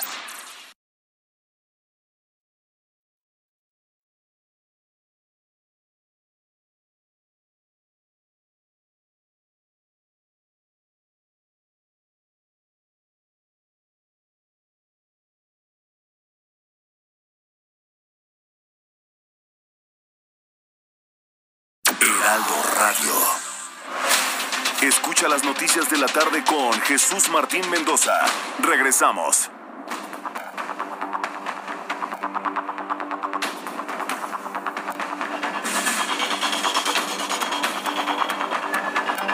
Ya son las siete y media, las 19 horas con 30 minutos hora del centro de la República Mexicana. Todos hablamos del Día de la Tierra, que hoy es 22 de abril finalmente, aunque el Día de la Tierra, el Día Mundial de la Tierra debe ser todos los días. La actividad humana, la actividad industrial y todo lo que tiene que ver con los servicios, los bienes, los productos, todo lo que eh, tomamos, consumimos y hacemos, pues tiene su impacto ambiental. Tiene algún tipo de impacto ambiental necesariamente. Lo que sí le quiero decir es que en, nuestro país, en el mundo y concretamente en México, hay empresas que se han, de alguna manera, eh, han hecho una reflexión para poder dar algo para poder apoyar y mantener precisamente el medio ambiente y volverse sustentables, volverse de alguna manera sustentables. Le comento esto porque me he encontrado con información de varias empresas que conscientes de la importancia de establecer los principios de un cuidado de nuestro planeta y del apoyo a las sociedades del mundo, pues han hecho acciones como esta. Por ejemplo, nuestros amigos de PepsiCo anunciaron una nueva visión llamada agricultura positiva Interesante, ¿no? El poder reflexionar que el origen de todo lo que hacemos, todo lo que comemos, todo lo que tomamos, tiene un origen en el campo, en la zona rural. El visualizar a la agricultura positiva. Se trata de una nueva forma de implementar prácticas de agricultura regenerativa en un 100% de la huella agrícola de PepsiCo a nivel mundial. En México, me explican, se vería reflejado con un nuevo programa, se llama Agrovita, para que usted lo tenga en su mente, Agrovita. Una iniciativa de años en colaboración con la Fundación PepsiCo y Proforest, destinada a implementar prácticas agrícolas para regenerar. Escuche usted este dato que me parece importante. El compromiso es regenerar por parte de PepsiCo y esta fundación, Proforest, 12 mil hectáreas, es decir, casi 30 mil acres en todo el estado de Tabasco y el estado de Chiapas. Usted sabe la riqueza que tienen estos dos estados en cuanto a agua, en cuanto a terrenos y su capacidad de producción agrícola. Bueno, para hablar más de ello, el día de hoy, eh, Priscila Reyes, que es colaboradora de El Heraldo Radio y que es periodista también, tuvo la oportunidad de platicar con Alina Hernández, que es directora de Asuntos Corporativos de PepsiCo Alimentos. Y bueno, sobre este tema y sobre el compromiso de nuestros amigos de PepsiCo, le comentó lo siguiente. Vamos a hacer en este momento contacto con Alina Hernández, ella es directora de Asuntos Corporativos de PepsiCo Alimentos México. Alina, ¿cómo estás? Bien, buenas tardes. Buenas tardes, Alina. Qué gusto que estés con nosotros. Gracias por acompañarnos. Por favor, cuéntanos más detalles de este anuncio. ¿En qué consiste y por qué es tan importante para PepsiCo? Muchas gracias. Pues efectivamente estamos anunciando las que son nuestras metas que englobamos dentro del concepto de agricultura positiva hacia 2030. Y son objetivos bien ambiciosos y eh, eh, son tres específicamente. El primero eh, nos compromete a implementar prácticas, de prácticas agrícolas regenerativas en 7 millones de acres, que es equivalente a casi 3 millones de hectáreas. El segundo es que queremos mejorar los medios de subsistencia de 250 mil personas en nuestra cadena de suministro agrícola. Y el tercero eh, nos comprometemos a tener un abastecimiento sostenible de todos nuestros ingredientes clave también para esta fecha. Estos objetivos globales los hacemos propios para México, pero también anunciamos un programa en colaboración con nuestra Fundación Global, por el cual vamos a trabajar con productores en Tabasco y Chiapas de cacao, plátano y palma. Alina, esta nueva meta que están eh, que nos estás comentando, ¿cómo va a ayudar en 2030? ¿Cómo ayuda a PepsiCo con esta nueva meta? A México específicamente. Le ayuda a PepsiCo, le ayuda a México y, le ayuda a las comunidades porque eh, la verdad es que responde a una necesidad urgente, ¿no? Que es, eh, digamos, redirigir las prácticas agrícolas, uno, para enfrentar el gran reto que supone la demanda creciente de, de alimentos y dos, asegurar que esa demanda se, se llena a través de prácticas sostenibles. Entonces, la agricultura regenerativa lo que hace es responder a grandísimos retos y te cuento, eh, se trata de una serie de prácticas que medimos su eficacia a partir de qué tanto cuidan la salud de los suelos, qué tanto se mantienen las cuencas hídricas, cómo se protege a la biodiversidad, cómo se favorece el crecimiento y el desarrollo de los productores. Entonces es un sistema realmente muy novedoso que digamos que, que, sana algunas de las deudas pendientes de la agricultura tradicional. Oye, y sobre estas prácticas de agricultura regenerativa que estás mencionando, ¿cuál es el valor de esto sobre el campo mexicano? Pues creo que es un factor de, crecimiento y nosotros somos una compañía agroindustrial, así que somos testigos del rol que tiene el campo mexicano específicamente eh, eh, para la economía nacional y el desarrollo de sus productores. PepsiCo, para que para que sepas, eh, aporta medio punto del PIB a nuestro país. Es una es una responsabilidad enorme y en buena medida eso se debe gracias a nuestra relación con los productores. De nuestros 40.000 empleos directos, producimos otros 40.000 de manera indirecta solo en el campo. Entonces se trata de crecimiento y de un crecimiento sostenible hacia el futuro en beneficio de consumidores, de productores y de todos. Alina, ¿tienes algún tipo o están manejando programas específicos en apoyo para mujeres? Sí, el, todos los programas de la Fundación PepsiCo eh, benefician en más del 60% a mujeres. Y, y no es la excepción el, el, programa em, de, de Agrovita que estamos hoy anunciando, que se comentaba, se dirige al sureste mexicano, donde tenemos un componente muy importante para beneficiar a las productoras agrícolas mujeres, que son una población subrepresentada en el sector. Eh, de los 920 productores con los que trabajaremos directamente, 20% son mujeres, además de que suman más del 50% de otros 38 mil beneficiarios que tendremos en este mismo programa. Eh, que accederán a programas de seguridad alimentaria y acceso al agua. Entonces, sí hay un ángulo muy importante y te diría que es muy novedoso para PepsiCo en México trabajar con mujeres trabajadoras del campo. Perfecto, pues Aline Hernández, muchísimas gracias por tomarnos esta llamada, directora de Asuntos Corporativos de PepsiCo Alimentos México. Muchas gracias, buenas tardes. Gracias, buenas tardes. Muchas gracias a mi compañera Priscilia Reyes. Muy interesante lo que le pregunta precisamente a Alina. La verdad es que es, es importante conocer cómo Alina Hernández ha explicado el compromiso que tienen sus amigos de PepsiCo en el campo mexicano. Hubo un dato, un dato periodístico que yo sí quisiera destacar. Para entender el tamaño de esta gran empresa, PepsiCo México, junto con los productores del campo que están apoyando en el estado de Chiapas y el estado de Tabasco, la participación de producción en el Producto Interno Bruto asciende al 0.5%. A lo mejor en porcentaje usted lo ve chiquito, pero si usted ve toda la producción nacional y que una sola empresa apoyando a los campesinos, a los agroindustriales, porque PepsiCo es una empresa agroindustrial, logren medio punto porcentual de Producto Interno Bruto, nos habla del tamaño de la empresa, el tamaño de su compromiso y el tamaño de los apoyos que va a haber para ayudar al campo mexicano, que debemos entender que los del sur sureste son los que más apoyo requieren. Felicidades a nuestros amigos de PepsiCo, que en este Día Mundial de la Tierra aportan, iba a decir un granito de arena, ¿qué granito de arena? No? Están aportando una playa completa para apoyar a hombres, mujeres, sobre todo las mujeres del campo mexicano en el sur sureste del país. Un reconocimiento y felicidades por ello. Son las 7.38, las 7.38 horas del centro de la República Mexicana. Ha llegado el momento de revisar cómo vamos a hacer un corte de caja en el proceso de campaña rumbo al 6 de junio. Ruta 2021, la ruta hacia las elecciones presenta. Me da mucho gusto saludar a nuestro compañero Fernando Paniagua, nuestro corresponsal en el estado de Querétaro. Fernando, ¿qué actividades hubo allá en Querétaro el día de hoy? Adelante.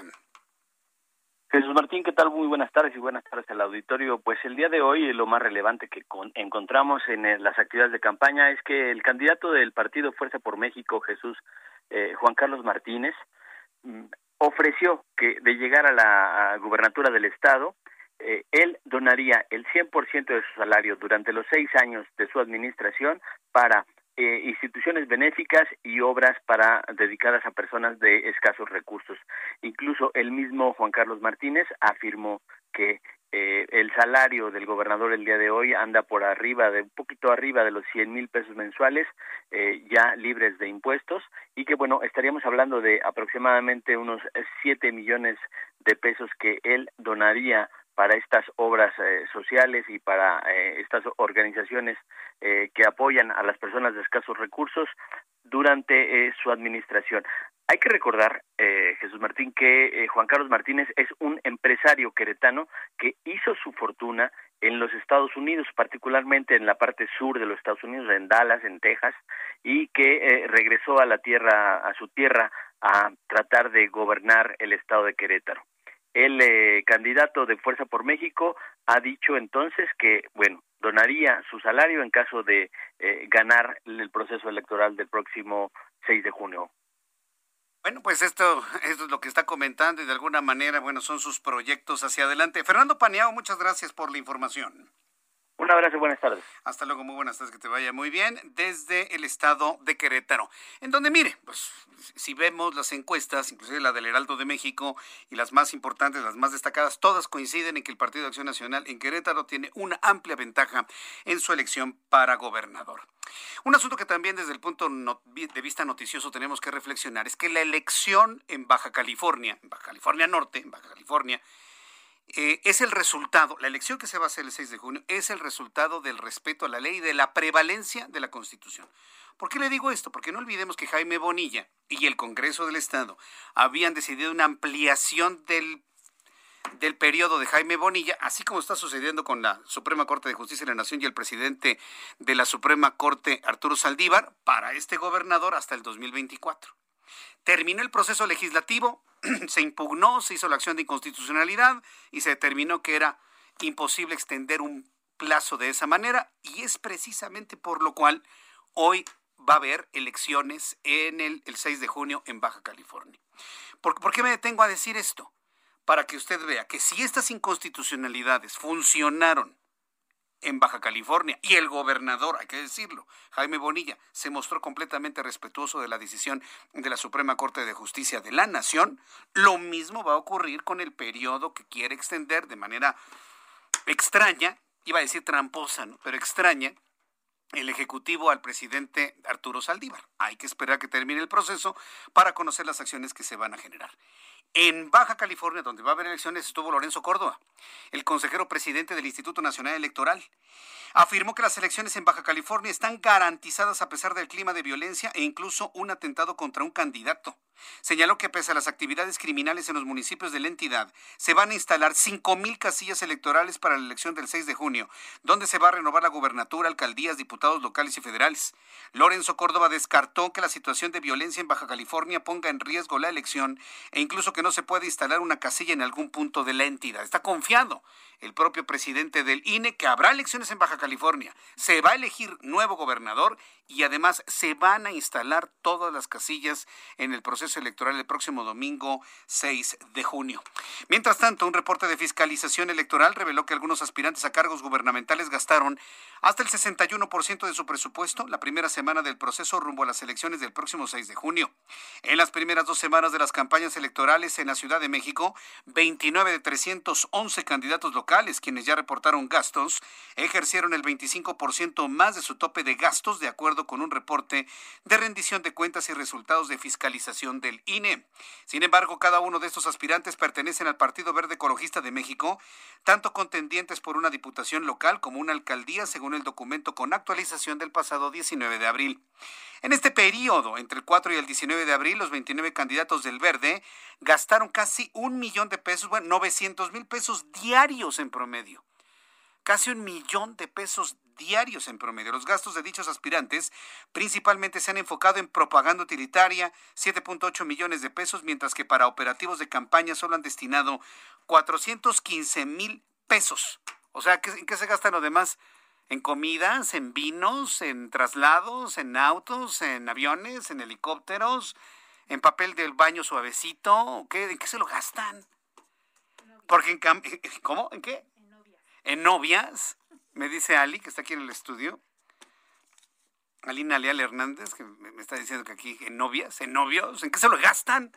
Cuando en acciones de campaña solamente 415 mil pesos, yo creo que algo tienen, algo tienen que aclarar en ese partido político. Son las 7 con 44. Ruta 2021, la ruta hacia las elecciones presentó. Continuamos con toda la información aquí en el Heraldo Radio y bueno, pues informarle que la Secretaría de Seguridad Ciudadana, la secretaria de Seguridad Ciudadana Rosa Isela Rodríguez dio a conocer que el elemento de la Guardia Nacional que golpeó a su esposa y la arrojó de su vehículo en días pasados en la alcaldía Coyoacán ya fue cesado y sigue preso en el reclusorio en un reclusorio de la Ciudad de México. Reiteró que por uno o dos sucesos no se puede empañar el trabajo de toda una corporación. Enojadísima, ¿eh? Doña Rosa Isela Rodríguez comentó lo siguiente. La mayoría de los elementos de la Guardia Nacional son mujeres y hombres valientes y trabajadores que diariamente se capacitan y que están muy orgullosos de pertenecer a esta institución.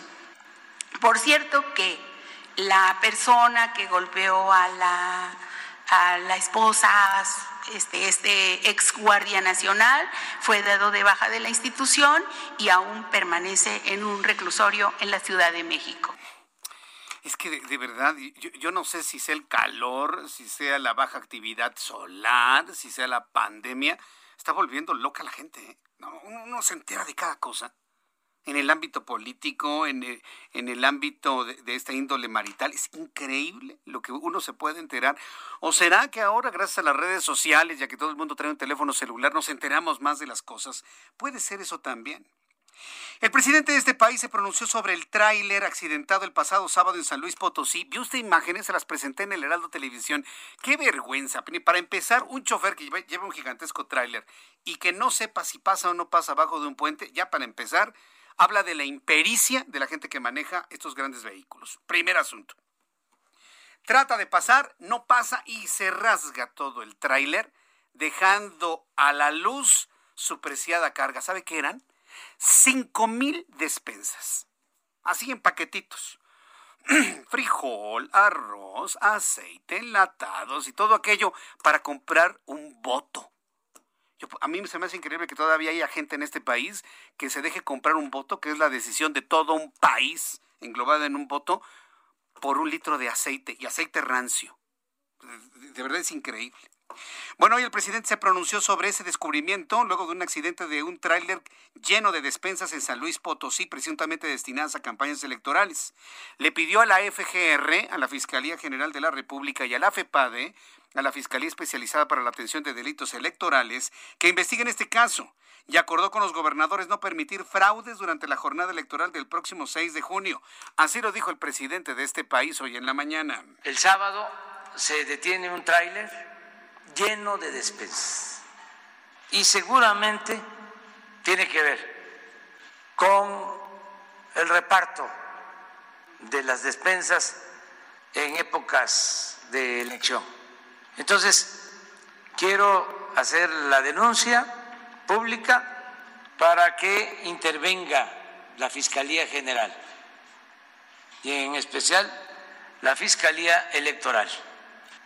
Ya acordamos, incluso con la participación de los gobernadores, de no permitir el fraude electoral.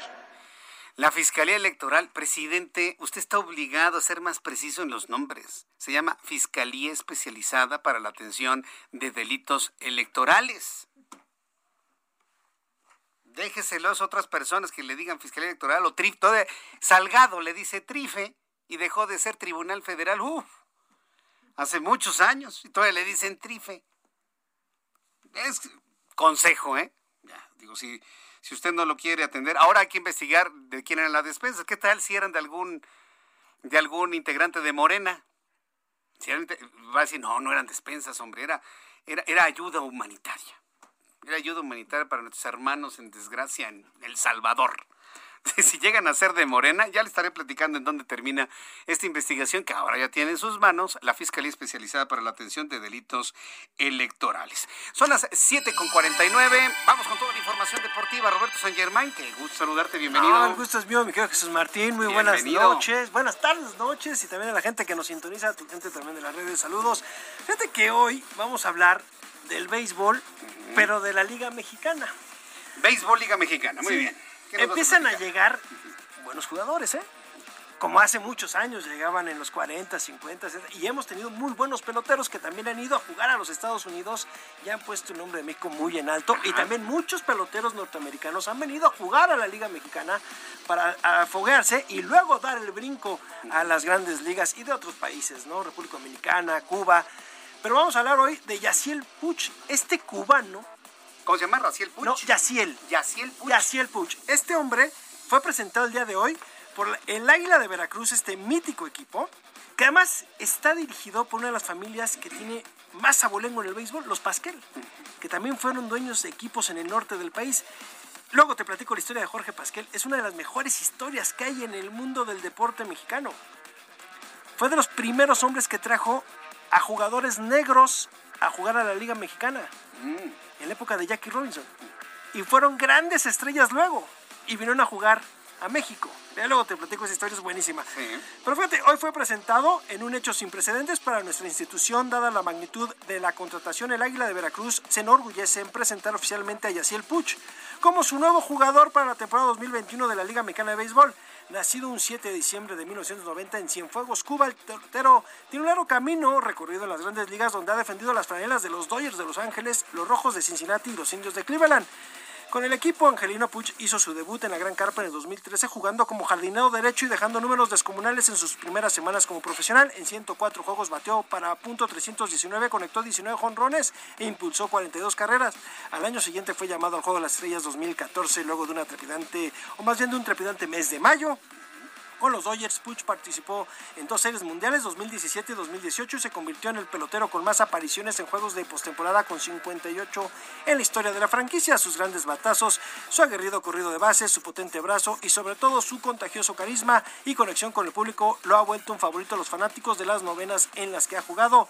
Hoy así el Puch llega a la Liga Mexicana de Béisbol con cartel de superestrella y se declara listo para hacer historia en una plaza que vive la pelota con pasión. Y hay que recordar que Veracruz sí vive sí vive con una pasión el béisbol. Además, este hombre, hay que recordarlo, usaba el número 66 en su franela.